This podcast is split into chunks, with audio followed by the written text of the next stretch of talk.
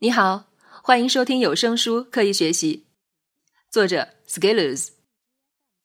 警惕自我摧毁的行为模式。自我摧毁的英文是 self-destruction。我最早是在二零零七年听某英文材料时接触到的，这个中文版是我自己的翻译。自我摧毁的含义，维基的解释是：self-destructive behavior may be used as a coping mechanism。When things get to be too much，即自我摧毁行为在事情发展过度时发挥应对机制的作用。我的理解是，人对自己有一个认知，如果外在环境与自己的认知不符，会触发这种机制。以室内的恒温器来打个比方，如果恒温器设定的室内气温是二十六至二十八摄氏度，当室内温度高于二十八摄氏度时，恒温器会启动降温的机制，使气温回落到正常值。当室内温度低于二十六摄氏度时，恒温器启动加热机制，使气温回升到正常值。回到自己身上，我们每个人都会在潜意识里对自己有一个打分。假设零到一百分，认为自己值当多少分？比如八十分。同时，这个打分一般要与我们的环境保持相当，也就是你的处境也应该在八十分上下，才能让你在心理上保持舒适感。值当的意思是，你会认为自己所处的环境是应得的、值得的。又比如，你的月收入如果是一万元，你认为你应该住什么样的房子？假设是一套小两居。同时，你会认为你应该接触到什么样的人，从事什么样的工作？你获得的感受是会让你舒服或者心安理得的。而如果你的环境出现恶化，比如降低到了六十分，遇到了某些事情。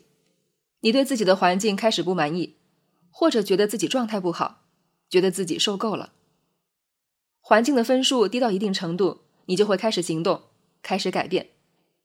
你会说：“我要开始做一些事情来改变这般糟糕的处境。”就像开始给室内加温一样，你开始积极行动起来。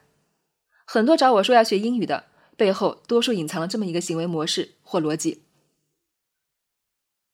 于是你开始行动了。这个时候，人一般是最有行动力的。虽然有些人最后还是无法坚持，但是有一些行动的人，由于自己不断的行动，自己的环境改善越来越好，周围的环境从六十一直上升到八十，然后甚至继续上升到九十、一百，甚至到一百二。这看上去是多么美好的事情，就像灰姑娘和王子在一起了。但是这个时候，问题出现了。由于你对自己的定位就是八十分，你的环境变成了一百二十分，你的内心恐慌了，仿佛你的潜意识在对你说：“你把我带到一个什么样的鬼地方？快回去！”你的行为一般是回不去的，养成了好的习惯，通常也不会放弃，但是你的潜意识一直没有跟上来。潜意识也许认为你不值得你在工作中取得的成绩，你不值得获得某段个人的亲密关系。于是，他开始让你做一些事情来摧毁你的工作，摧毁你的关系。你会发现，你做一些事情或者说一些话，完事后你觉得自己特傻，却是你自己做出或说出来的。很多行为，如果用这个框架来解读，似乎能给我们一些启示。在成长进步中，比较容易出现自我摧毁的行为模式，做一些自毁长城的事情。虽然在意识层面，我们绝不会容许。但是擦枪走火可能发生，蝴蝶效应不容忽视。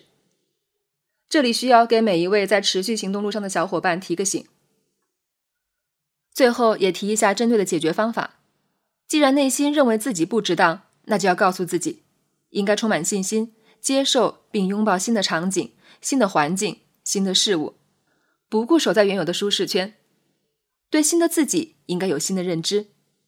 如果你追寻一个目标，而内心始终认为自己配不上这个目标，那么和自己较劲会是件挺烦恼的事情。